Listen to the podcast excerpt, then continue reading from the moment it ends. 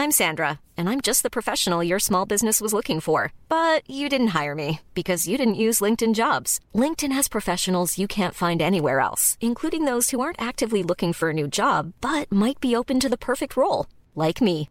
In a given month, over 70% of LinkedIn users don't visit other leading job sites. So if you're not looking on LinkedIn, you'll miss out on great candidates like Sandra. Start hiring professionals like a professional. Post your free job on linkedin.com/spoken today. Wenn ich daran denke, wie alles angefangen hat, da kommt mir das vor wie gestern.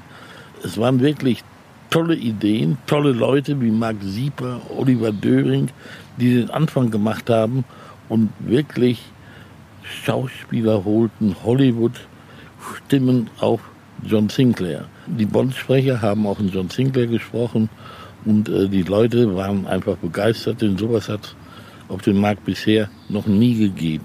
Das ist reingeschlagen wie eine Bombe. Der John Sinclair Podcast mit Amy Zayat. Hi, herzlich willkommen zum offiziellen John Sinclair Podcast. Heute dreht sich alles hauptsächlich um unser großes Jubiläum, 20 Jahre John Sinclair Hörspiele bei Lübbe Audio. Und ich habe noch ganz schön viel vor mit euch. Als erstes gibt's die Sinclair News, die kommen ab jetzt immer in den Podcasts. Da gibt's Kurzinfos rund um Sinclair. Dann gibt's eine kurze Romanvorschau und ein Interview mit der ersten Sinclair-Autorin. Marlene Klein heißt sie und hat vor ein paar Wochen ihren ersten Roman veröffentlicht. In schwarzer Tiefe heißt er. Dann machen wir eine kleine Reise in die Vergangenheit. Ähm, Ex-Lübbe-Audio-Chef Marc Sieper erzählt uns, wie alles so angefangen hat vor 20 Jahren mit den Sinclair-Hörspielen. Ist ja schon einiges her. Es gibt ein paar nette Soundschnipsel aus den Hörspielen, so ein bisschen, um uns alles wieder in Erinnerung zu rufen. Tja, und dann dann nehme ich euch mit nach Berlin zu Dennis Erhardt und Sebastian Breitbach ins Studio, wo ich hin durfte. Und wir hören mal so rein, wie das so läuft bei den Aufnahmen. Es gibt natürlich auch Interviews mit den beiden und ich spreche mit Alexandra Lange, also der Frau, die uns so den richtigen Horrorkick gibt mit ihrer Erzählerstimme in den Hörspielen und natürlich mit The Voice himself, John Sinclair oder wie er ihn richtig heißt, Dietmar Wunder. Ich würde sagen, dann legen wir mal los, wa? Die wichtigste Nachricht ist natürlich unser anstehendes Jubiläum. Am 30. Oktober feiern wir passend zum Halloween 20 Jahre John Sinclair Hörspiele bei Lübbe Audio.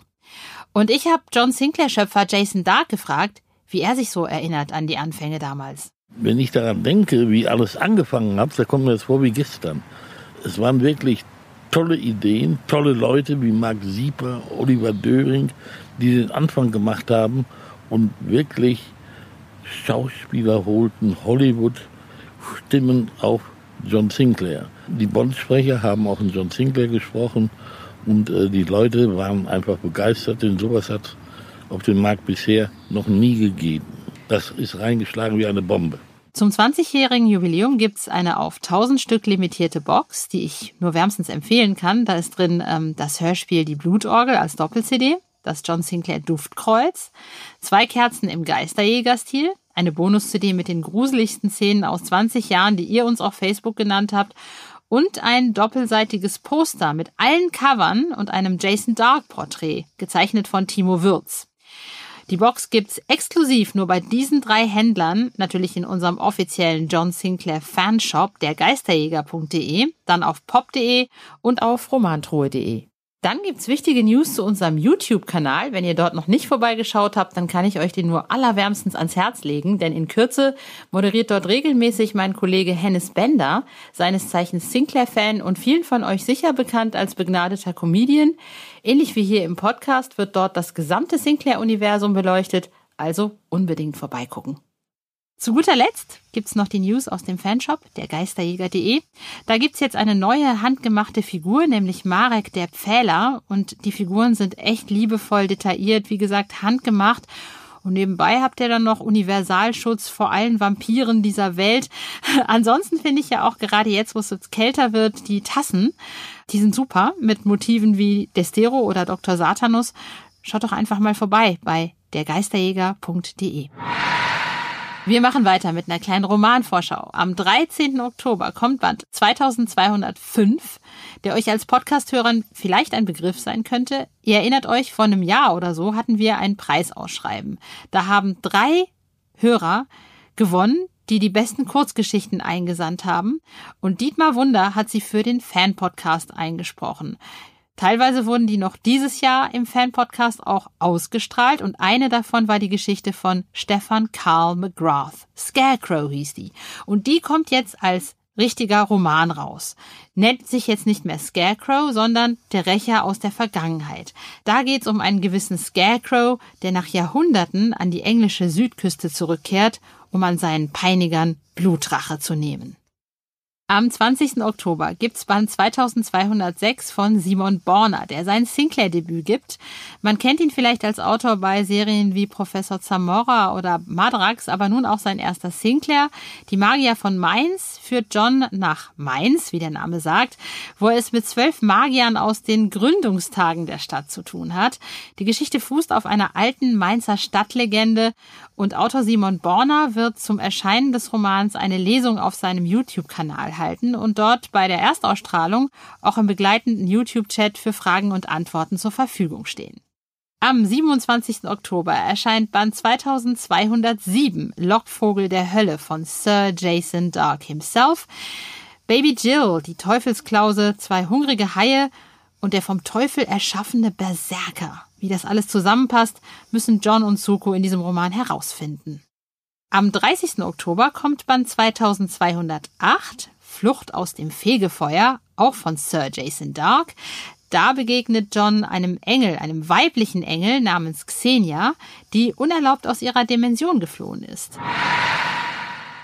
So, und jetzt kommen wir zu einem Roman, der ist schon seit ein paar Wochen draußen und ich dachte eigentlich erst, ich rezensiere den. Aber dann dachte ich mir, warum soll ich selber rumphilosophieren, wenn ich direkt alles aus erster Hand erfahren kann? Es geht um den ersten Sinclair-Roman aus der Feder einer Dame. 40 Jahre lang gab es nur welche von Männern und jetzt ist endlich meine Frau am Zug. Marlene Klein ist 1975 geboren. Seit sie 13 Jahre alt ist, riesengroßer Sinclair-Fan und ihr Roman In schwarzer Tiefe erschien am 15. September. Ich traf sie in einer kleinen, schnuckligen Eisdiele in Köln-Niel. Ich bin hier in einer netten Eisdiele. Es ist wunderschönes Wetter und sie ist bei mir. Marlene, wie fühlst du dich? Der erste Roman ist draußen. Ist es so, als hättest du äh, so ein bisschen, äh, so, das Kind ist da? ja, absolut. Es hat irgendwie was so von Weihnachten und Geburtstag in einem Tag. Wirklich. Das ist wunderschön. Hattest du Schiss am Anfang? Also ich meine so, äh, der kommt jetzt raus, was denken die Leute? Ja, seltsamerweise erst nachdem ich ihn abgegeben hatte und den Vertrag unterschrieben hatte. Je näher der Termin rückte, dachte ich mir, oh Gott, was hast du da getan? Ja. Aber äh, dann war es dann auch leider zu spät. Ja, da musste ich dann durch. Aber ich glaube, äh, ich habe mich nicht ganz blamiert. Insofern ist es, denke ich, okay.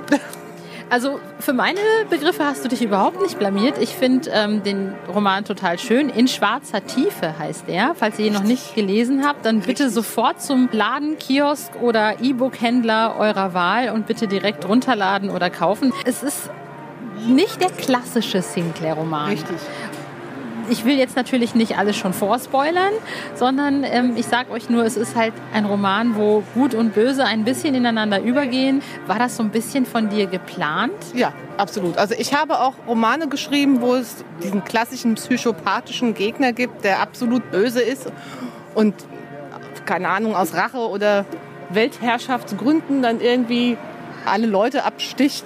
Also sowas in der Art habe ich auch geschrieben, aber das ist ein viel ruhigerer Roman ich denke, man merkt auch, der hat nicht so viel Tempo. Trotzdem hoffe ich, dass er spannend ist und auf, am Ende ja auch hat er auch ein bisschen Action, so ein bisschen Gekämpfe muss es dann auch geben. Ich habe oft gehört, es wäre ein bisschen märchenhaft. Ich denke, es sind auch so ein paar so romantische Szenen drin, gerade mit der Umgebung vom Bodensee. Das war schon so gedacht. Der Roman spielt am Bodensee. Es geht vor allem auch um Drachen. Ja. Und was ich halt sehr spannend finde, du gibst John da auch mal eine, einen etwas anderes Auftreten. Also John verliebt sich ein bisschen oder verkuschelt sich ein bisschen in ein Drachenbaby und wird dann so ein bisschen zum Papa-Ersatz. Ja. Und da sieht man, dass John ja, doch so einen, einen kleinen Daddy in sich hat. Ja. War das der Plan auch für dich, dass John mal ein bisschen anders rüberkommt als in den normalen klassischen Sinclair-Romanen? Ja, ich glaube, so, so im Grunde genommen trägt das in sich. Ich glaube, der ist auch ein sehr fürsorglicher Typ. Ja, aber hat auch nicht so die Möglichkeit, das auszuleben normalerweise mit seinen Gegnern, sondern muss da ja recht strikt sein. Aber wenn er dann dieses kleine, süße Wesen sieht, da schmilzt, glaube ich, jeder dahin und dann macht er keine Ausnahme. Ja. Deswegen muss er sich dann irgendwann auch überlegen, was sage ich jetzt, ohne es zu viel zu verraten, wie geht er mit dieser Situation dann um? Ja? Ist dieses kleine, süße Drachenbaby, wird das zu einem wirklich bösen Wesen heranwachsen? Und was macht man dann mit dem? Ja, also erstmal ist er schon so ein bisschen umgarnt, ja, schockverliebt. Also es macht ihn schon sympathischer, auch ich finde gerade für weibliche Fans. Wenn du mich mit zehn gefragt hättest, hätte ich gesagt, ja klar, den heirate ich. Und ich glaube, für jeden weiblichen Fan ist es nach deinem Roman definitiv mehr äh, irgendwie so, ähm, so diese, dieses, ach, das ist aber ein toller Papa, ich glaube, den nehme ich. Ja, der ist ja auch ein toller Typ, oder? Voll. Oder? Ja. Der ist lustig, der ist mutig, der hat einen vernünftigen Job. Als Beamter, was will man mehr? Doch, also ich, ich finde John auch sehr sympathisch. Siehst du? sind wir schon zu zweit. Eigentlich ist es, sollte es ja gar kein Thema sein. Ne? Dass das jetzt eine, eine Frau schreibt oder ein Mann, ist ja eigentlich völlig wurscht. Hast du dich da irgendwie in einer Ausnahmesituation gefühlt?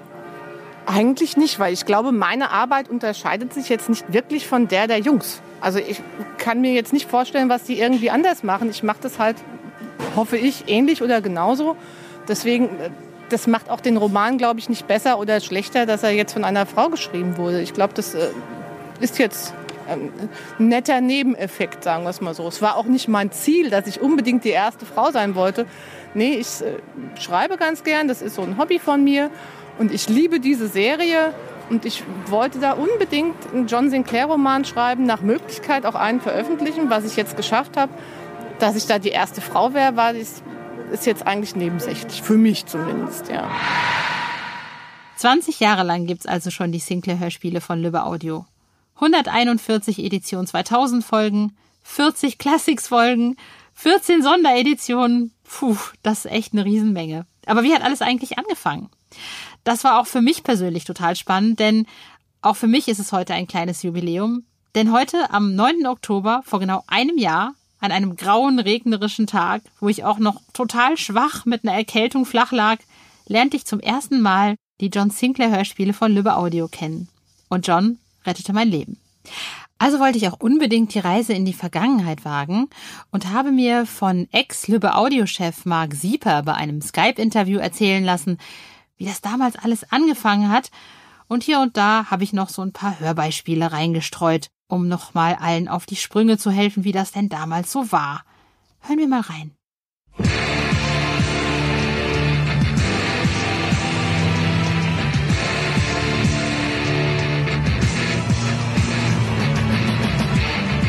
Das Jahrtausend war noch jung. Die Menschheit hatte der Natur viele Geheimnisse entrissen.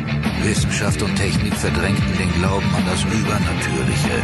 Doch das Böse existierte und es war schlau.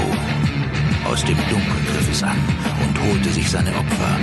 Geister, Dämonen, die Ausgeburten der Hölle, sie alle warteten auf den Tag, an dem Satan die Herrschaft auf Erden übernehmen und die Menschheit in Unheil und Chaos stürzen würde. Doch einer war ausersehen, gegen die Mächte der Finsternis zu kämpfen. Dämonen nannten ihn den Sohn des Lichts. Seine Freunde nannten ihn den Geisterjäger. Sein Name war John Sinclair.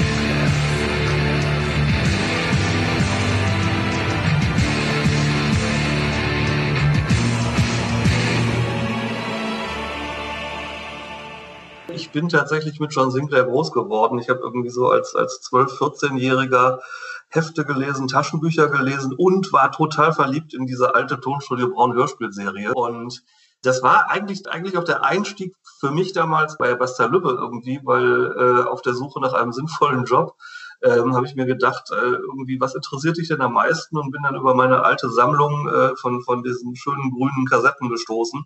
Ähm, und äh, irgendwie habe ich damals dann da beworben und lange Rede, kurzer Sinn.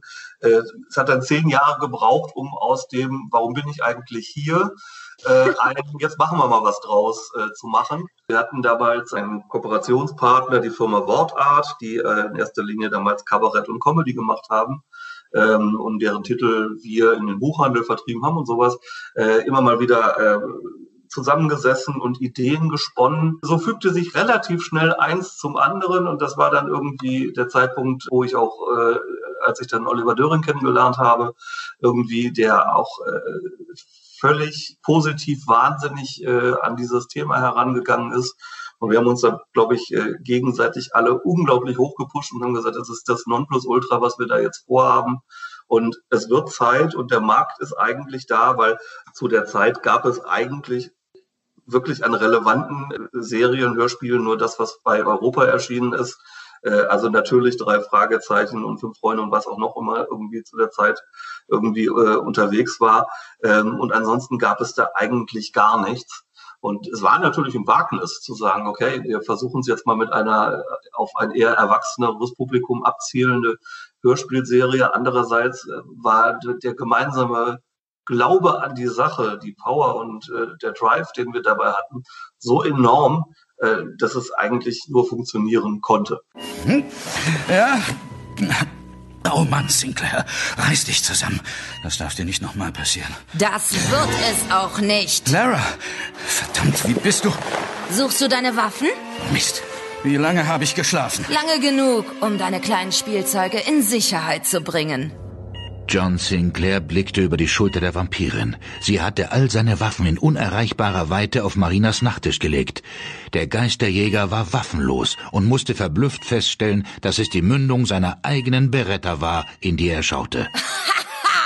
Der große John Sinclair, getötet von einer geweihten Silberkugel. So eine Angst hast du vor mir, dass du mich wehrlos erschießen willst? Ich habe keine Angst vor dir. Aber du hast recht. Ich will dich wehrlos erschießen. Warte, ich habe noch eine letzte Frage. Nein, Sinclair. Du verdienst es zu sterben, Geisterjäger. Nicht! Es gibt seit, seit äh, etlichen Jahren die, die, die äh, Produzenten von Rundfunkhörspielen, aber das, da, war, da, da waren wir uns alle im Klaren darüber, dass das nicht der Weg sein kann, um, um ein Thema wie John Sinclair irgendwie umzusetzen, weil das dann doch eher ein äh, mit in vielen Fällen so das Gefühl, das ist gar nicht böse gemeint, das ist eine andere Kunstform einfach, äh, ein, ein mitgeschnittenes Theaterstück irgendwie ist. Äh, und, und was wir halt wollten, war ganz klar, wenn man John Sinclair in, in, im Jahr 2000 umsetzt, dann muss das eigentlich konkurrieren können mit dem neuen James Bond, der im Kino kommt oder sowas. Wir hatten halt, das war eben diese, diese Konstellation mit, mit äh, den Kollegen von Wortart und äh, die hatten Oliver Döring im Schlepptau, den kannten die übrigens, weil der äh, Comedy-Hörspiele für den WDR für eins live gemacht hat. Also eine gewisse Hörspielerfahrung schon hatte, selber auch großer Fan einfach der Serie äh, war und ist, denke ich mal. Ähm, und und äh, gesagt hat, dann lass uns das jetzt irgendwie so angehen, dass wir es schaffen, echtes äh, Blockbuster-Popcorn-Kino äh, im Hörspiel umzusetzen. Und jetzt werde ich mich um dich kümmern, mein Täubchen. Bitte. Nein.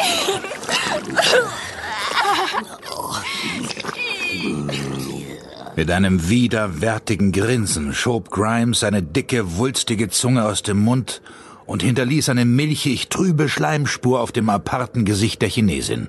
Schau verdrehte die Augen, schien das Bewusstsein zu verlieren. Verzweifelt musste Bill mit ansehen, wie die scheinbar hilflose Frau in die Knie sackte. Der Angriff kam ohne Vorwarnung. Explosionsartig schoss Shao aus der Hocke wieder hoch, schlug dem völlig verdutzten Ghoul das Messer aus der Hand und rammte ihm die Schulter gegen den Unterkiefer. Mit geweiteten Augen beobachtete Grimes, wie seine eigene Zunge, begleitet von einigen beige-schwarzen Zahnstummeln, im hohen Bogen davonflog und mit einem nassen Geräusch auf den staubigen Boden klatschte. Ah, Du wirst mich nicht noch einmal anrühren, du Dreckiger! Gib ihm den Rest, Bill! Zur Seite, schau! Nein! Kugeln schienen Grimes von innen zu zerreißen. Er platzte auf, wurde zu einer breiigen Masse, die sich zu einer Lache auf dem Boden ausbreitete und blitzschnell versickerte. Zurück blieb nur die Kleidung. Das hat einerseits ganz viel natürlich mit den Sprechern zu tun und dann einfach auch der, der, der Mutigkeit, ähm, Geräusche und Musik eben ähm, sehr effektiv einzusetzen und das eben wirklich anders zu machen, als das die üblichen Verdächtigen bis dahin so getan haben. Und das, das, das haben wir uns zusammengebastelt und ähm, ich erinnere mich an viele lustige Runden, als es darum geht, welche äh, Hauptrollen und wiederkehrenden Rollen mit welchen Stimmen besetzt wurden. Und wir haben überhaupt, ehrlich gesagt, gar nicht über die, die Kollegen mögen es mir verzeihen, aber gar nicht so sehr über die eigentlichen äh, deutschen Synchronsprecher geredet, sondern nee, also der Sinclair macht unser, der, der, also das muss James Bond sein, ja, das muss Pierce Brosnan sein und äh, Jane muss auf jeden Fall Scully von Akte X sein irgendwie und also so sind wir da rangegangen, als würden wir wirklich einen Hollywood-Film mit den äh, mit der ganzen Bandbreite der Superstars besetzen. Oh, geht's nicht weiter? Bring es endlich hinter dich. Schlag zu! Knie dich erst hin und winsle um Gnade. Den Teufel werde ich tun. Du feiges Dreckstück. Kaum zu glauben, dass Morasso sich mit solch einem Bettnester wie dir abgibt. Pass auf, was du sagst. Ich wette, dass du nie Teil dieser Mordliga sein wirst. Kleine Mädchen kommen da nämlich nicht rein. Also gut, wie du willst. Plötzlich nahm der Samurai eine starre Haltung an. Für den Bruchteil einer Sekunde verharrte er in dieser Position. Dann hob er das Schwert über seinen Kopf.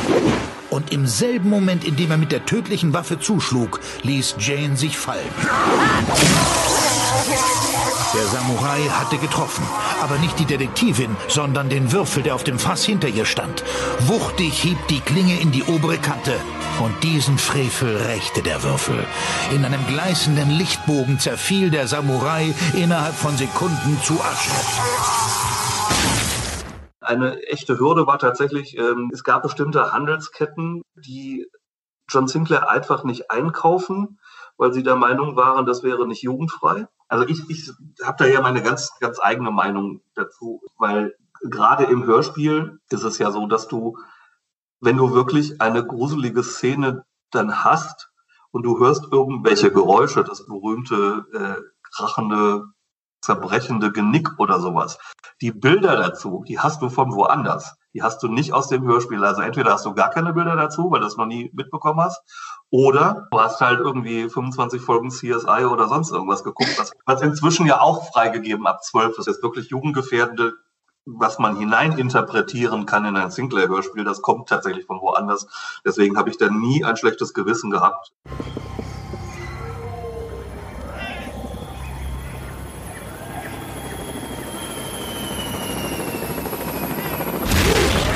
Maschine nicht mehr lange halten. Wenn wir in den Wald stürzen, sind wir verloren. Myxin, dort! Ein See! Bist du verrückt? Du hast ja keine Ahnung, was uns dort erwartet. Das ist unsere einzige Chance, den Absturz zu überleben. Mein Gott, wir werden immer schneller. Schützt eure Köpfe! Unterwegs!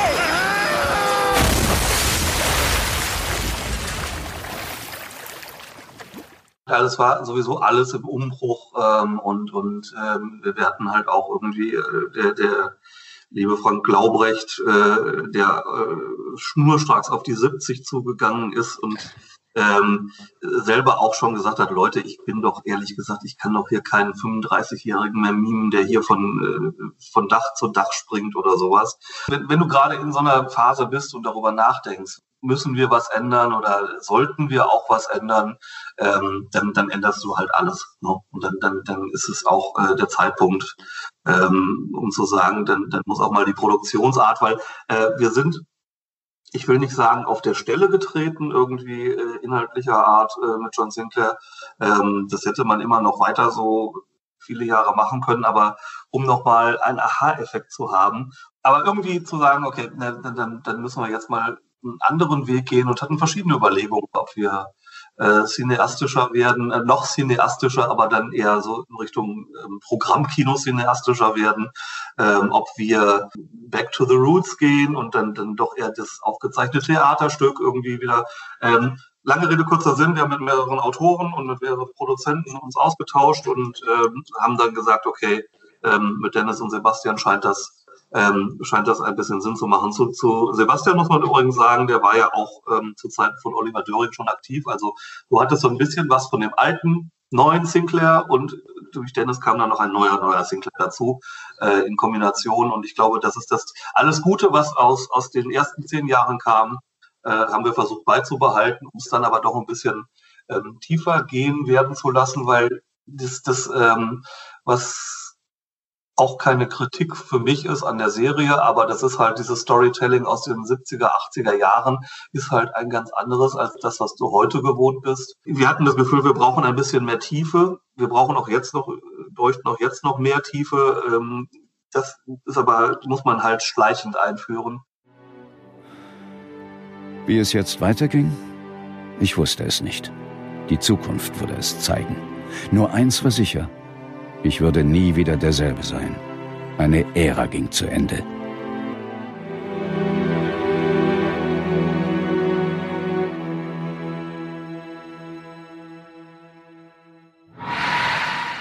Tja, so war das damals. Aber ich dachte mir, jetzt wissen wir, wie es damals war. Jetzt ist es an der Zeit, mal rauszufinden, wie es denn heute ist. Und so habe ich mich auf den Weg nach Berlin gemacht, um rauszufinden, wie diese süchtig machenden Substanzen, ich meine natürlich Hörspiele, denn so gebraut werden. Und äh, ganz ehrlich, als ich zum ersten Mal zum Studio gegangen bin, habe ich auch erst gedacht, äh, ich komme jetzt in so einen Keller und Dennis Erhardt und Sebastian Breitbach stehen da vor alten blubbernden Kesseln, die da irgendwie vor sich hin kochen und rühren mit irgendwas drin rum und sprechen Zauberformeln. Weil ganz ehrlich, wenn man in dieses Studio geht, da muss man erstmal durch zig Hinterhöfe gehen und Tunnel und Zeug, bis man dann irgendwann da ist. Aber am Ende war es doch ganz anders.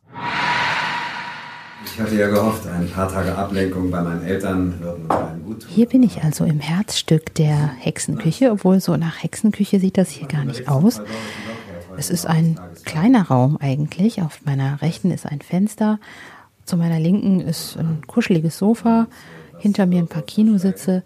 Und vor mir sitzen Dennis und Sebastian mit dem Rücken zu mir. Ich spreche ein bisschen leise, weil die jetzt gerade in ihren Aufnahmen sind. Ähm, die sitzen dem Rücken zu mir. Sebastian ganz konzentriert vor einem Computerbildschirm und Dennis guckt auf eine Glasscheibe. Und hinter der Glasscheibe steht Dietmar Wunder, also unser John Sinclair-Sprecher, und spricht einen Dialog mit Suko ein, aber ohne Suko. Also der Sprecher, Martin May, spricht seinen Part später ein. Äh, das ist ein Prozedere, was in den letzten Jahren ganz normal ist. Ähm, das macht man mittlerweile so. Früher hat man das anders gemacht. Da hat man sich dann im Studio sozusagen zusammengesetzt und das zusammen auch eingesprochen. Ja, und ich finde das gerade ganz spannend. Dietmar actet da fleißig in der Gegend rum. Und ähm, ich gehe jetzt mal ein bisschen näher ran, um mal ein bisschen zuzuhören. Und halt jetzt einfach mal ein bisschen die Klappe. Nochmal von bitte, klingt ja spannend, als du da schon ein bisschen drauf eingehst, dass du eigentlich ein anderes ja, Thema hier erwartet hast, ne? Das klingt ja, das klingt ja spannend. Sir, also ehrlich gesagt war ich vor unserem Gespräch davon ausgegangen, dass es um Jakob Jadzinka geht. Stell den Namen ein bisschen mehr raus, Jakob. Wir haben den jetzt ein paar Folgen nicht ja. gehabt, ne? Sir, also ehrlich gesagt war ich vor unserem Gespräch davon ausgegangen, dass es um Jakob Jadzinka geht.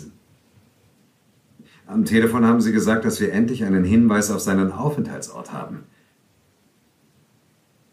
Aha.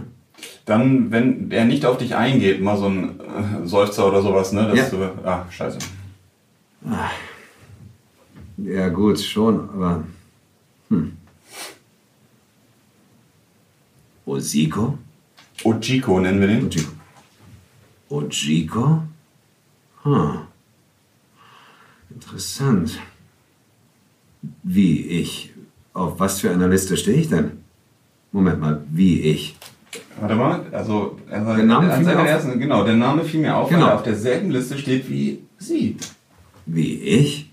Äh, auf was für einer Liste stehe ich denn? Was? Wie ich? Auf äh, was für einer Liste stehe ich denn? Ach so, ja, klar. Ich hatte ja gehofft, ihn. Vielleicht nicht ganz so groß diese Liste machen. Ja, okay. Wie ich? Wie ich?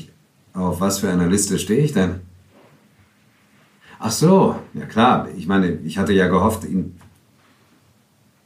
Hm. Zeit vergeht. Oberinspektor Sinclair, ich, ich, ich habe, das ist für mich eine absolute Ehre, Sie endlich mal sprechen zu dürfen. Sie haben so viele Fälle hier in London aufgeklärt. Sie haben uns vor so vielen gerettet. Auch, ich weiß, wir dürfen das ja eigentlich alle gar nicht wissen, weil das ja alles so streng geheim ist. Aber meinen Sie, diesen können Sie auch aufklären? Shimada ist wirklich ein sehr stracher Gegner, oder?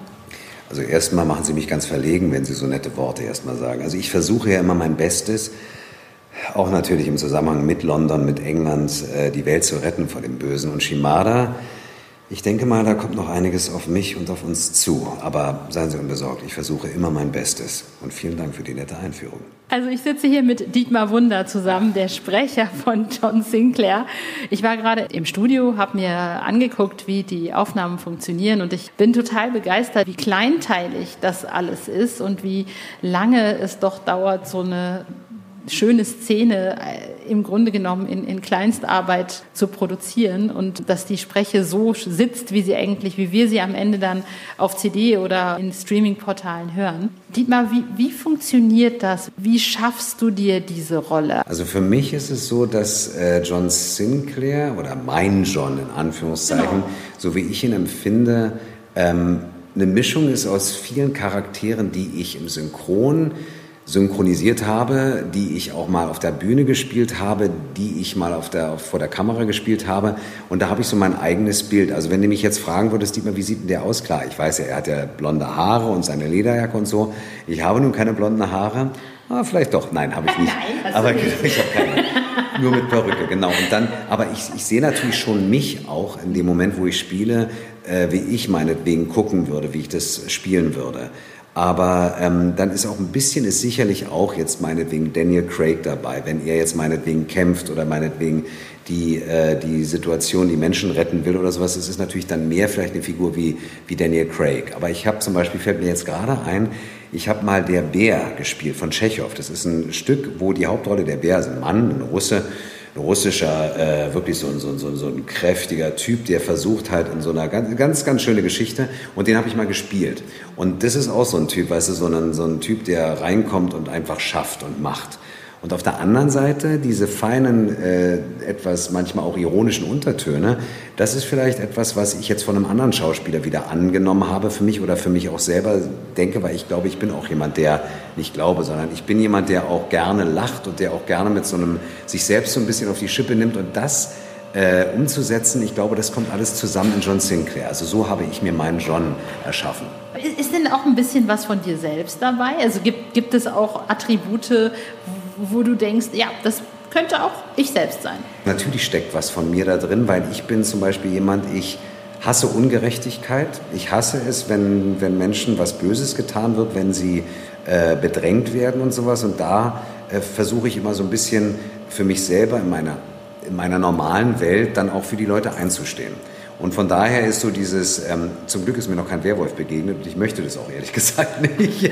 Aber jetzt symbolisch gesehen, wenn ich merke, ich kann da was für tun und Moment mal, ganz kurz mal, hier machen wir mal Stopp oder sowas, das mache ich dann im alltäglichen Leben auch. Also ich glaube, dieses sich für, für das Gute einsetzen und gegen das Schlechte, das ist, glaube ich, einfach von mir, das ist mein persönliches, das, das bin ich auch. Gibt es, gibt es ein Abenteuer, was du gerne noch als Sprecher mit John erleben würdest? Ich überlege gerade. Also zum Beispiel eine Anlehnung an alte Gruselgeschichten. Wie viel ist denn, gibt es vielleicht doch äh, Graf Dracula als Graf Dracula? Zum Beispiel findet John Sinclair vielleicht irgendwann mal heraus, wäre jetzt meine Idee, von wegen, dass äh, da es gab Van Helsing und Van Helsing hat irgendwie und Dracula mm, mm, sowas oder oder meinetwegen auch das äh, äh Frankensteins Monster. Ja, zum Beispiel, dass man sagt, äh, Frankenstein ähm, also so, so ein Crossover meinetwegen mit alten, echten Geschichten. Geil. Zum Beispiel das Haus Ascher. Zum Beispiel, weißt du sowas? Wäre doch mal eine super ich bin Idee. Ein großer Edgar Allan Poe. Ja, und so eine Sachen, also das finde ich zum Beispiel total interessant, wenn man da mal vielleicht so eine Brücke schlägt, dass John die ein oder andere Situation erlebt, wo er meinetwegen Gebäude, Orte erlebt, die vielleicht irgendwo schon mal erwähnt wurden. Tja, und nach unserem Interview dachten Dietmar und ich uns, wir geben euch mal einen kurzen Teaser auf eine noch weit entfernte Folge, die noch gar nicht produziert ist. Aber uns fehlte halt noch ein Sprecher. Macht nix. Wenn man Dietmar Wunder ist, dann kann man auch einfach beide sprechen. Oh, gerade noch geschafft. Guten Abend, Mr. Ojiko. Sie erinnern sich an mich? Ich, äh, Im Flugzeug auf dem Weg nach San Francisco. Sie haben mir Ihre Karte gegeben. ja, ja, richtig. Mr. John Sinclair, Scotland Yard. Mr. Sinclair. Ja, ich erinnere mich. Ich dachte, ich sag einfach mal Hallo, wenn Sie schon in der Stadt sind. Ja, das ist sehr nett, aber Im Übrigen, Ihr Englisch ist ausgezeichnet. Sind Sie öfter hier? ich, äh, Was macht Ihre Firma eigentlich? Die Weiße Taube. ähm, ähm, Das ist doch der Name Ihrer Firma, oder? Wie das Abzeichen auf Ihrem Revers. Klingt im Übrigen ein bisschen wie der Name einer Yakuza-Familie, wenn Sie mich fragen. Ja, nein. Also, Mr. Sinclair, ich will ehrlich zu Ihnen sein. Unser Aufeinandertreffen kommt mir sehr ungelegen. Warum denn? Weil Sie sich lieber die Zeit nehmen würden, die Tanker zu betrachten, die Sie bei Bancroft ersteigert haben? Sie, Sie wissen davon? Huh, Sie haben sie ja gar nicht dabei. Haben Sie den Koffer zufällig im Wagen vergessen? Es, es ist nicht so, wie Sie denken, Mr. Sinclair. Was denke ich denn, Mr. Ojiko? Ich, ich weiß, dass Sie Shimada auf der Spur sind. Aber glauben Sie mir, die Vereinigung der Weißen Taube hat nicht die Absicht, Ihnen irgendetwas... Wissen Sie, wo er sich befindet? Shimada. Äh, na, Ist Jakob Jajinkaya bei ihm? Sie haben zuletzt mehrfach versucht, Jakob zu erreichen. also, ich... Mr. Ojiko, Mr. Ojiko, sagen Sie mir, was hier vor sich geht. Kommen Sie, Mr. Sinclair. Ich... Ich werde es Ihnen erklären. Ich glaube, ihr habt eine Sprecherrolle eingespart. Ja, und dann kommst du direkt auf die CD, ne? Ja, genau. Zu schneiden, ne? Du, ist alles super. Ich sitze hier mit Alexandra Lange. Die kennt man als Offsprecherin bei John Sinclair. Das ist die geheimnisvolle Stimme, die uns erklärt, was gerade passiert, wenn es John nicht tut. Und ich persönlich liebe ihre Stimme, weil sie so schön geheimnisvoll ist. Wie, wie bist du an diesen Job gekommen? Warum hat es eigentlich so lange gedauert, dass man dich gefunden hat? Ich bin eigentlich dazu gekommen, wie die Jungfrau zum Kind. Sprich, ich bin angerufen worden, ganz normal, wie, wie, wie jede Firma, die mich besetzen will, mich anruft eines Tages von Dennis Erhardt. Und der hat gesagt, hast du nicht Lust, mal bei uns was zu sprechen? Und da habe ich gesagt, ja, natürlich habe ich Lust, brenne sogar aufs Sprechen. Ich liebe Hörspiele. Ja, und dann bin ich hier angekommen, hier in unserem schönen Studio. Und dann bekam ich den Text und dann ging's los. Und dann fand ich den toll und spannend. Ja, aber das war's dann auch für mich. Und dann bin ich wieder nach Hause gegangen und ein paar Tage später ruft mich Dennis an und sagt, so, dann bist du jetzt unsere neue Erzählerin. So, und von da an ging's dann, ja, los.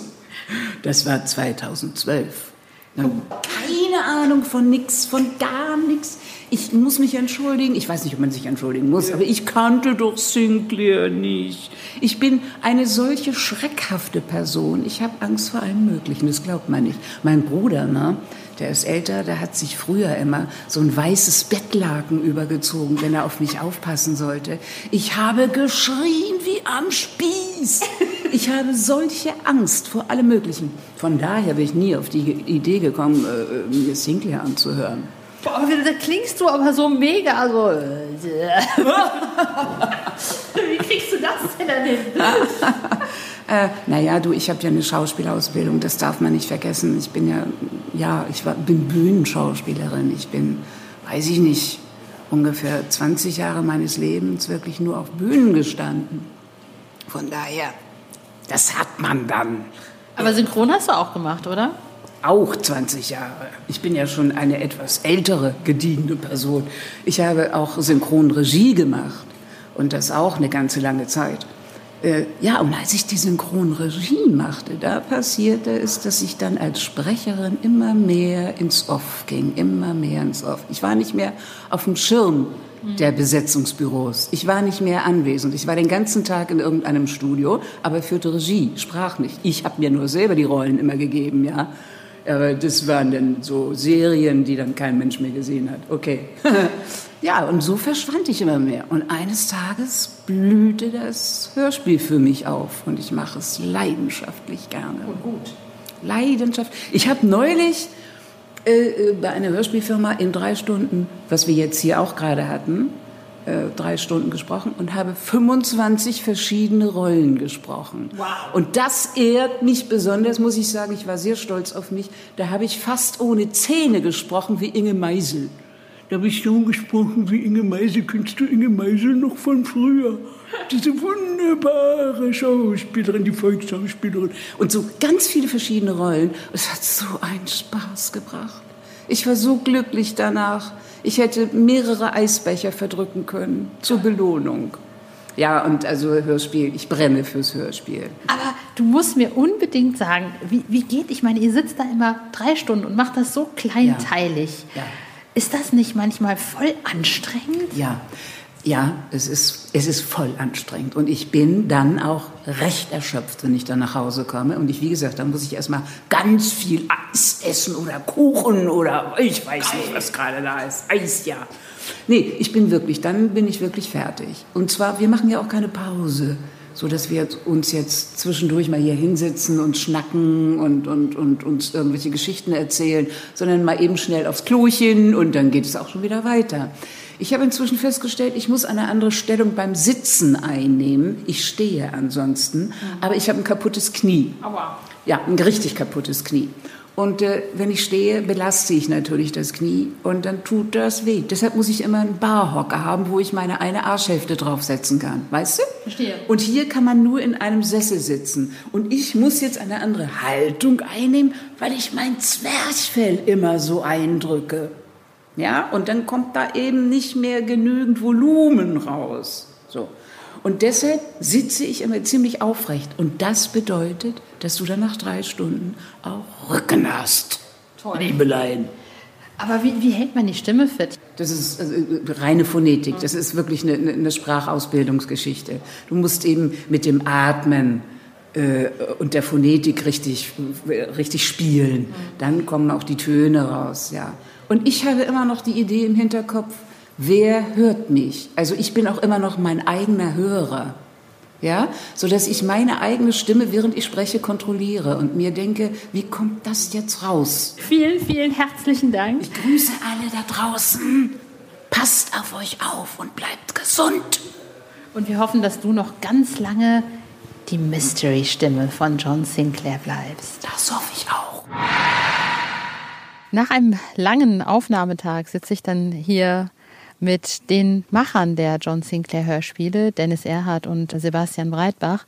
Schön, dass ich äh, hier sein durfte und mir das alles angucken durfte. Ich muss sagen, ich bin echt nicht nur begeistert, sondern es war, hat alles an Erwartungen übertroffen, was ich mir so vorgestellt habe. Woher wisst ihr, wie muss genau was klingen? Habt ihr sowas dann vorher im Kopf? Die Kleinteiligkeit, äh, die kommt natürlich daher, dass man beim Schreiben schon was im Kopf hat, wie man sich das vorstellt und selbstverständlich auch so darauf hin, auf die, Szene darauf hingeschrieben hat, auf bestimmte Wirkungen, Effekte, ähm, die die Sprecher ja nicht immer äh, telepathisch äh, im Vorhinein ahnen können, was man da sich alles gedacht hat. Und ja, so kommen halt dann Passagen zusammen, wo man sagt in einem Dialog, ich hätte halt gern die Zeile nochmal äh, etwas anders oder hier in dem Zusammenhang ist es wichtig, das oder wir haben zum Beispiel irgendein Artefakt oder einen Gegenstand, äh, eine Person, die früher schon mal erwähnt wurde äh, in einer früheren Folge, das müssen wir hier berücksichtigen. Also du, du kennst die Person schon von da und daher und äh, all diese Sachen müssen ja dann in der Szene entsprechend gesprochen werden. Ist es für die Sprecher jetzt so jemand wie Dietmar Wunder, der John Sinclair spricht, oder Alexandra Lange, die, also wirklich Hauptsprecher, die kennen ihre Rollen ja schon, die wissen, was sie, was sie da verkörpern. Aber ich meine, es gibt ja auch viele Nebenrollen oder auch viele Leute, die nicht so oft vorkommen. Ist es da nicht noch schwieriger für euch, den Leuten dieses Bild vor Augen zu führen? Das ist auf jeden Fall so, wenn die Rollen kleiner werden. Das hat also gar nichts mit dem Können der Sprecher zu tun. Äh, es ist ja so, dass wir in der Regel einen Sprecher buchen und dann mehrere Rollen äh, für mehrere Hörspiele mit ihm einsprechen. Und ähm, das äh, führt dann dazu, dass zum Beispiel auch Rollen von fünf Minuten nur sind, also Leute mit drei, vier Sätzen. Und äh, das ist natürlich unsinnig für so eine kleine Rolle, sich die gesamte Geschichte anzugucken und die Serie anzugucken und die Historie und so weiter. Und so müssen wir dann schon tendenziell für die kleineren Rollen eigentlich immer mehr Erklärungen liefern als für die größeren Rollen. Das ist so, ja. Danach ist, glaube ich, sowohl der Sprecher als auch ihr nach solchen Aufnahmetagen, ich glaube, platt, oder? Also wir halten in der Regel länger durch als die Sprecher. Das liegt aber daran, dass wir ja nur zuhören müssen. Ne? Also das, äh, ähm, normalerweise kann man sagen, nach vielleicht vier oder sechs Stunden ist einfach die Möglichkeit auch normalerweise erschöpft eines Sprechers, äh, was die Konzentration angeht. Ich glaube auch die Motorik irgendwo, die Sprachmotorik, dann, dann braucht man nicht nur eine Pause, sondern man braucht eine längere Pause und sollte dann am nächsten Tag weitermachen. Äh, also wir nehmen jetzt nicht mit einem Sprecher zehn oder zwölf Stunden am Stück auf. Das funktioniert einfach nicht. Ähm, wir selber haben manchmal Aufnahmetage, die schon 10, 12 Stunden dauern. Das kommt einfach ein bisschen darauf an, wie man die Leute buchen kann. Ähm, es passt ja auch nicht immer alles auf einen Termin. Und dann äh, ja, es eben manchmal ein 12-Stunden-Tag, manchmal ist es dann nur ein 8-Stunden-Tag. Das ist etwas zufällig hier und da. Viele denken ja, ne, das funktioniert einfach. Da kommen dann zehn Sprecher in, äh, in, ins Studio und äh, jeder hüpft dann mit dem anderen irgendwie in die Kabine und dann machen die da schön. Das. Ich meine, früher lief das tatsächlich so. Ne? Ich glaube, äh, das ist jetzt, glaube ich, erst seit 10, 12 Jahren anders. Kann das sein? Naja, ich glaube, das ist einerseits äh, das Problem, dass die Sprecher nicht unbedingt alle so viel Zeit haben, dass man sie auf einen Haufen buchen kann. Die sind ja auch ähm, für Synchron meist äh, gut eingespannt oder für Hörbücher. Und dann hat sich in der Produktion der Hörspiele natürlich auch eine Menge geändert. Ähm, äh, früher war das ja eher Dialog mit äh, Musik und ein paar Geräuschen drunter und heute hat man durch die ähm, Technik, durch die Schnitttechnik und die Sequencer-Technik äh, natürlich die Möglichkeit, da noch viel mehr zu machen. Ähm, und dazu braucht man halt Einzelaufnahmen, um die Leute auch im Raum von links nach rechts wandern zu lassen oder halt ähm, mit speziellen Effekten zu versehen. Und wenn ich das alles äh, über ein Mikrofon aufnehme, dann kann ich halt dem einzelnen Sprecher äh, keinen Spracheffekt geben oder ihn äh, im Raum verteilen. Dazu brauche ich dann halt Einzelaufnahmen.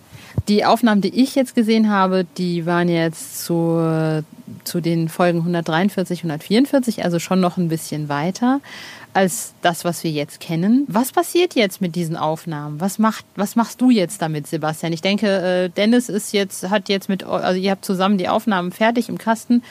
Was machst du mit dem ganzen Tonmaterial? Also erstmal ähm, wird das natürlich sauber geschnitten, damit äh, die ganzen Regieanweisungen äh, rausgenommen werden und dann hat man halt viele Takes, äh, von denen man sich die besten aussucht. Dann äh, baut man daraus den Dialog zusammen, so wie, er, äh, so wie er in der Szene dann auch stattfinden soll. Und dann ja, überlegt man sich, wie man die Vertonung macht. Ähm, guckt man halt, wo spielt die Szene, welche Atmo packe ich da drunter und fügt dann nach und nach äh, die Geräusche ein, die für die Handlung notwendig sind. Und ja, Stück für Stück entsteht dann so das Spiel quasi, die Spielszene. Und äh, so wie wir vertonen, kommt dann ganz zum Schluss auch noch die Musik dann drunter. Dann ist die Szene quasi fertig. Aber dann habt ihr wahrscheinlich, also hast du wahrscheinlich dann schon so eine richtige Filmszene im Kopf. Genau. Also ich habe da ein komplettes Bild im Kopf, wie äh, die Szene aussehen soll. Und dann muss man sich ja überlegen, ähm, wie ich halt Dinge, die, äh, ja, wir haben ja kein Bild, ähm, ist ja ein Hörfilm, wie du gerade gesagt hast, deswegen man muss sich ähm, überlegen, äh, welche Geräusche verursacht äh, der Sprecher oder die Figur in der Szene und welche Geräusche muss ich vielleicht auch zusätzlich noch einfügen, äh, um dem Hörer irgendeine Situation plausibel zu machen. Und so muss man dann halt daran gehen und sich überlegen, was setze ich ein an Geräuschen. Wie kommt ihr an die Geräusche dran? Naja, zum Teil kann man die halt kaufen, also gerade spezielle Sounds, die man jetzt nicht so selbst aufnehmen kann, äh, was weiß ich, Flugzeuge äh, von außen oder sowas, Düsenjets und so ein Kram, ähm, kann man natürlich nicht selbst aufnehmen, sowas kaufen wir zu. Äh, aber so einfache Sachen äh, oder spezielle Sachen, ähm, die man auch immer wieder benötigt. Also ich hab, war jetzt letztens zum Beispiel äh, im Wald und bin irgendwie in verschiedenen Geschwindigkeiten äh, durchs Unterholz gerannt, äh, weil sich gezeigt hat, dass wir solche Situationen äh, öfter mal benötigen. Und ähm, wenn man das einzeln zusammenbauen möchte, ist das immer recht aufwendig, weil du dann halt die Schritte brauchst, du brauchst die Geräusche, zum Beispiel die Kleidung macht, wenn du so an Ästen, wenn du da äh, durch den Wald rennst, meinetwegen auf der Flucht vor irgendeinem Geschöpf dann ähm, brauchst du halt sehr kleinteilige Sounds, die du dir, wenn du das nicht in einem Rutsch aufnimmst, immer aus dem Baukasten quasi zusammen suchen musst, aus den gekauften Geräuschen und dann immer zusammensetzen musst. Und in solchen Situationen äh, gehe ich dann relativ häufig hin und sage, okay, dann gehe ich halt mal nachts in den Wald äh, und mikrofoniere da ein bisschen was und äh, renne dann durchs Unterholz und dann habe ich es halt äh, fertig und kann es immer wieder einsetzen. Ich hoffe, du triffst dann keinen, der dann. den Werwolf auch gleich mit äh, vertont hast. Ja, genau. Komplett. Ich werde dann auch gefressen und dann haben wir das direkt im Kasten für alle Zeit. ja, dann fehlt uns aber ein Mann bei der Show hier. Ich hatte so eine alte Nachbarin bei uns zu Hause, wo meine Eltern gewohnt haben. Die hat dann immer nachts aus dem Fenster geguckt, wenn die irgendwas gehört hat. Und dann musst du dir vorstellen, dann hast du hinterher bei den Nachbarn, habt ihr gesehen, da ist so ein Verrückter, der läuft da nachts rum und macht da irgendwie komische Sachen. Ja, das hatten wir ja zum Beispiel, als Sebastian in London aufgenommen hat für Dead Zone in der U-Bahn. Ne? Da bist du ja dann gefragt worden, was du da machst mit deinen Geräten. Ne? Genau, da stand ich in der, äh, was war das noch? Die DLA war es, glaube ich, ne? die vom Flughafen ja, in die Stadt rein. Ja, genau. Und da stand ich drin und hatte gerade auf Aufnahme gedrückt und da kam dann, ich weiß gar nicht, irgendwie Personal von der, von der Bahngesellschaft und hat mich gefragt, was ich denn da machen würde ähm, weil die, glaube ich, dachten, ich möchte da jetzt gleich eine Bombe zünden oder sowas in der Richtung. Und ähm, das war dann relativ schwierig, der Dame verständlich zu machen, warum ich unbedingt in der Bahn Geräusche aufnehmen möchte. Sie wissen schon, Sinclair Dead Zone. Ja, genau. Also du bist ja auch teilweise nach Japan gefahren und hast da Atmo aufgenommen. Das ist echt Einsatz, würde ich sagen. Ja. also. das ist echt, äh, macht nicht also, jeder, würde ich sagen. Tokio war natürlich auch sehr interessant, mal davon abgesehen. Aber ähm, ja, tatsächlich. Also da gibt es ja nicht nur Fahrstuhlstimmen in Japan, da gibt es ja auch eigentlich an jeder öffentlichen Treppe einen kleinen Lautsprecher im Boden, der dir sagt, du sollst aufpassen, dass du nicht die Treppe runterfällst. Also die Japaner äh, weisen eigentlich auf so ziemlich alles hin, was einem so im Alltag begegnen kann. Äh, weisen dich darauf hin, auf welcher Seite du die Rolltreppe benutzen sollst. Ähm, und dass du hier und da nicht zu so schnell gehen sollst und so weiter. Also es ist alles sehr reglementiert dort.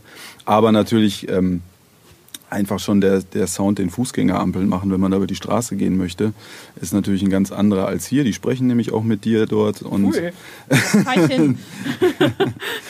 und ähm, ja, also ist natürlich sehr nerdig, wenn man das macht. Äh, kann man sicherlich auch äh, vielleicht anders lösen mit Archivaufnahmen, aber Klingt nicht so authentisch. Genau, es ist halt eine andere Form der Authentizität. Kommen wir mal zum Scripting. Also ich meine, Dennis, du setzt dich dann hin und überlegst dir, oder ihr überlegt euch zusammen, wie geht's eigentlich weiter? Musst du dann irgendwie ungefähr 400 Sinclair-Romane wälzen, bevor du dann den einen findest? wie funktioniert das? Nein, wir, also wir verschaffen uns natürlich schon einen Überblick im Vorhinein und ähm, es ist klar, dass nicht jeder Roman vertont werden kann. Äh, es ist dann immer die Frage eher, welchen Weg geht man. Also man kann aus jedem Roman was rausholen und was machen. Das ist in der Regel so. Es ist mehr die Frage eigentlich, äh, ist es zum Beispiel mal wieder Zeit, eine Einzelfolge einzustreuen oder wollen wir jetzt einen vierteiligen Zyklus haben, äh, wo wir gerade schon einen vierteiligen Zyklus hatten. Ähm, solche Gewichtungen sind eigentlich auch, sage ich mal, hauptentscheidend dafür, ähm, wie man grundsätzlich jetzt zum Beispiel die nächst, das nächste Jahr oder das übernächste Jahr plant. Ähm, Gerade jetzt, äh, wo wir uns zum Beispiel entschlossen haben, diesen Shimada-Zyklus äh, zu machen, das ist ja so ein exemplarisches Beispiel, wo man sagt, die, die Heftserie hat einfach einen Gegner, der über äh, ja, tausend Hefte eine Rolle gespielt hat fast. Ähm, das ist unmöglich, äh, das in regulärer Weise zu vertonen. Das würde ja niemand mehr wissen und äh, das müssten unsere Enkel dann irgendwann machen, äh, den Abschluss. Äh, das bringt einfach nichts und deswegen müssen wir das halt anders machen. Und dadurch, dass wir das anders machen, ist ändert sich aber auch die Geschichte an sich, dass eben zum Beispiel die nächste Folge dann mit Shimada schon einen Monat später kommt und, oder direkt in der Handlung anschließt an die vorige. Äh, das ist eben was anderes, als wenn in den Heften 100 Hefte Entwicklung dazwischen ist und zum Beispiel irgendwelche Sachen passiert sind. Meinetwegen, äh, John äh, hat möglicherweise eben ich sage jetzt mal einfach, äh, eine Waffe verloren, die eben speziell für Shimada wichtig ist, ist in dem Fall jetzt nicht so gewesen, aber nur als Beispiel, ne, dass du Entwicklungen in den Heften hast. Ne. Äh, zum Beispiel ist es ja in der aktuellen Folge, die jetzt gerade erschienen ist, Schau, so, dass irgendeiner Hauptperson, wir verraten nicht welcher, etwas Entscheidendes passiert. und äh, dass äh, das in den Heften eben auch natürlich zu einem Zeitpunkt, zu einem viel späteren Zeitpunkt passiert ist. Und äh, das, äh, das heißt, man muss da auch eben umbauen, dass Shao dann plötzlich in eben anderen Abenteuern nicht mehr dabei ist, wo sie dabei sein kann. Explizit zum Beispiel in der Folge 142, wo sie im Heft äh, das Grauen aus dem Bleisack eben dabei war und äh, in dem Hörspiel dann nicht dabei sein kann. Dadurch ändert sich die komplette Handlung des Heftes. Ähm, und diese Sachen muss man eben alle zusammenbringen. Ja, das ist einfach, würde ich sagen, die, die komplexe, die Aufgabe ist eigentlich die Komplexität so ein bisschen dieser gesamten Zeitlinie im Blick zu haben. Nicht unbedingt jetzt zu sagen, die einzelne Szene des einzelnen Heftes, äh, die kann ich nehmen oder die kann ich nicht nehmen. Man kann immer irgendwas machen, aber es muss eben am Ende auch zusammenpassen. Wie könnt ihr euch diese ganzen Zyklen und diese ganzen Timelines und diese ganzen Dinge, die ja über Hefte, tausende von Heften passieren, wie habt ihr die alle auf dem Programm? Wie habt ihr die alle im Kopf?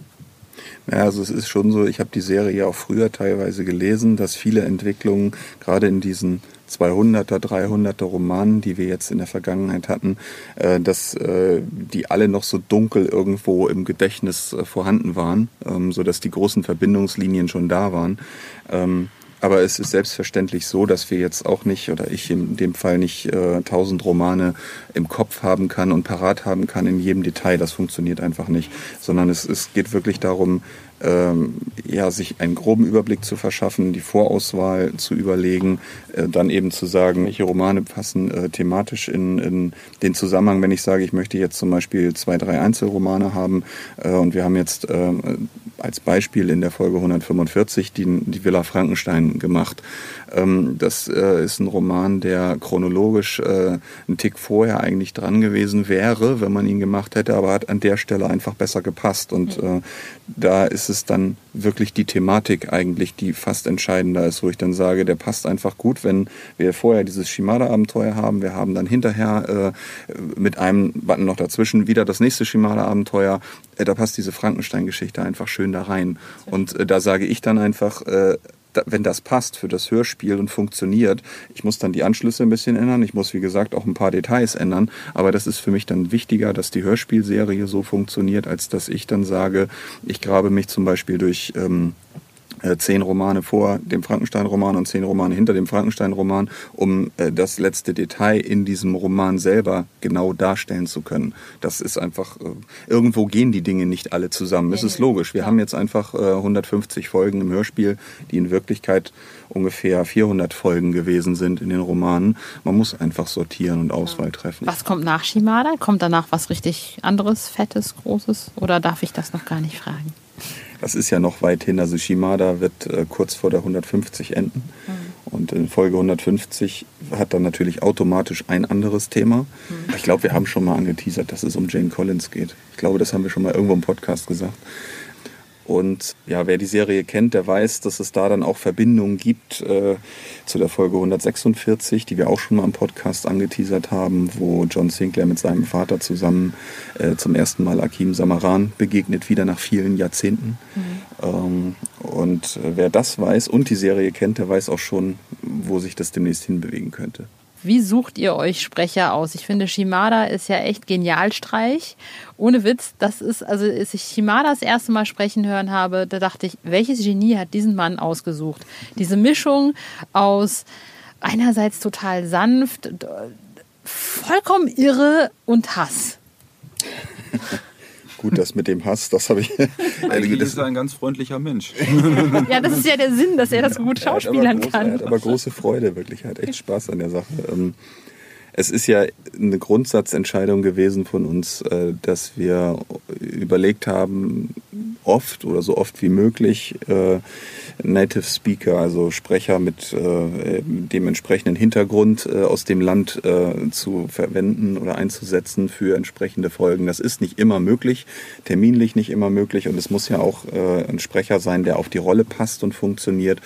Ähm, aber in dem Fall war es einfach also war es im Grunde eine Pflicht, wenn wir schon Shimada so einen Raum geben jetzt äh, in der Serie, wie er ihn meiner Ansicht nach auch verdient hat, weil er eine total interessante Figur ist innerhalb der Serie, ähm, dass das eben nicht äh, am besten noch ein Sprecher ist, der vorher schon 30 andere Sprollen gesprochen hat, äh, so dass es ein bisschen beliebig wird, sondern ähm, dass es äh, einfach eine Figur ist, ein Sprecher ist, den man wirklich dann auch mit dieser Rolle verbindet. Äh, ja, und äh, das geht dann oft nur indem man eben jemand ganz Spezielles auswählt. Und das war dann ehrlich gesagt auch reines Glück. Wir haben uns halt zusammen auf die Suche gemacht. Ne? Also ich habe Sebastian ein paar Sprecher vorgeschlagen. Da hat er, glaube ich, gesagt, nee, nee, nee, nee, nee, nee, nee, äh, hintereinander. Und ich war schon ganz verzweifelt. Und er sagte immer, nee, der muss tiefer klingen. Und ich habe gesagt, ja, finde doch mal bitte einen Japaner, äh, der dann noch tiefer klingt und böse ist und spielen kann und auch noch Deutsch kann.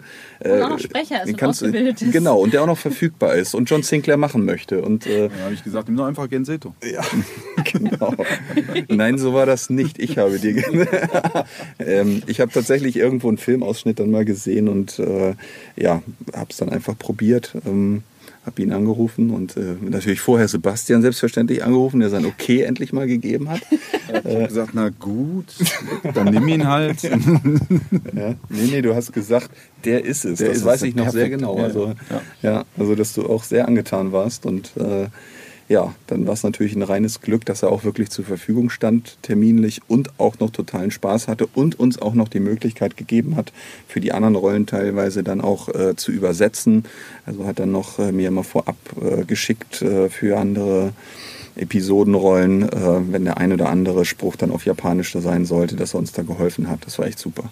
Also ich hätte gerne, manchmal wünschte ich mir, ich wär, hätte so eine kleine Kamera und könnte bei euch im Kopf so, mal so Gespräche belauschen, so, Hoffen die wir bei nicht. euch. Du eine Kamera bei uns im Kopf jetzt. Das ist so. Wird alles noch kommen wahrscheinlich, aber hoffentlich nicht so bald. Ja, vielen, vielen herzlichen Dank. Äh, war schön, dass Ja. ich hier sein durfte und da in eurem Arbeitsbereich irgendwie rumfuschen durfte, zwei Tage lang. Das war echt ein, für mich war es total geil. Ich habe super viel gelernt. Vielen Dank, Amy, dass du hier warst. Ach ja, und so endete mein Besuch in Berlin. Und ich muss sagen, ich hatte natürlich schon immer sehr viel Respekt vor den Sprechern und Hörspielmachern, aber nach diesen zwei Tagen ist er nochmal so ums Tausendfache oder Zehntausendfache gestiegen. Einfach, weil mir jetzt noch viel klarer ist, wie viel Kleinteiligkeit und Arbeit und Liebe zum Detail und Zeit und alles Mögliche drin steckt und wie aufwendig das ist. Allein, dass der Sprecher manchmal eine Stunde oder eine halbe Stunde an einer Passage arbeitet, bis sie so richtig sitzt, das ist unfassbar. Dennis und Sebastian haben manchmal zwölf Stundentage im Studio und die Sprecher sitzen da teilweise, ja, manchmal bis zu sechs Stunden nur in diesem Studio ohne Pause. Also nochmal riesen Chapeau, sowohl an Dennis Erhardt und Sebastian Breitbach, als auch an all die großartigen Sprecher, die dafür sorgen, dass wir geniale Hörspiele auf die Ohren kriegen. Vielen Dank. Am 14. November ist dann wieder der Fan-Podcast am Zug. Da wird es vor allem um Glenda Perkins gehen und wir hören uns dann wieder am 12. Dezember. Bis dahin, bleibt mir schön gesund. Und guckt gern mal auf johnsinclair.de vorbei. Da gibt's immer aktuelle Infos rund um unseren Geisterjäger. Liked John Sinclair auf Facebook. Abonniert uns auf YouTube. Es lohnt sich. Bis dahin. Ciao, ciao.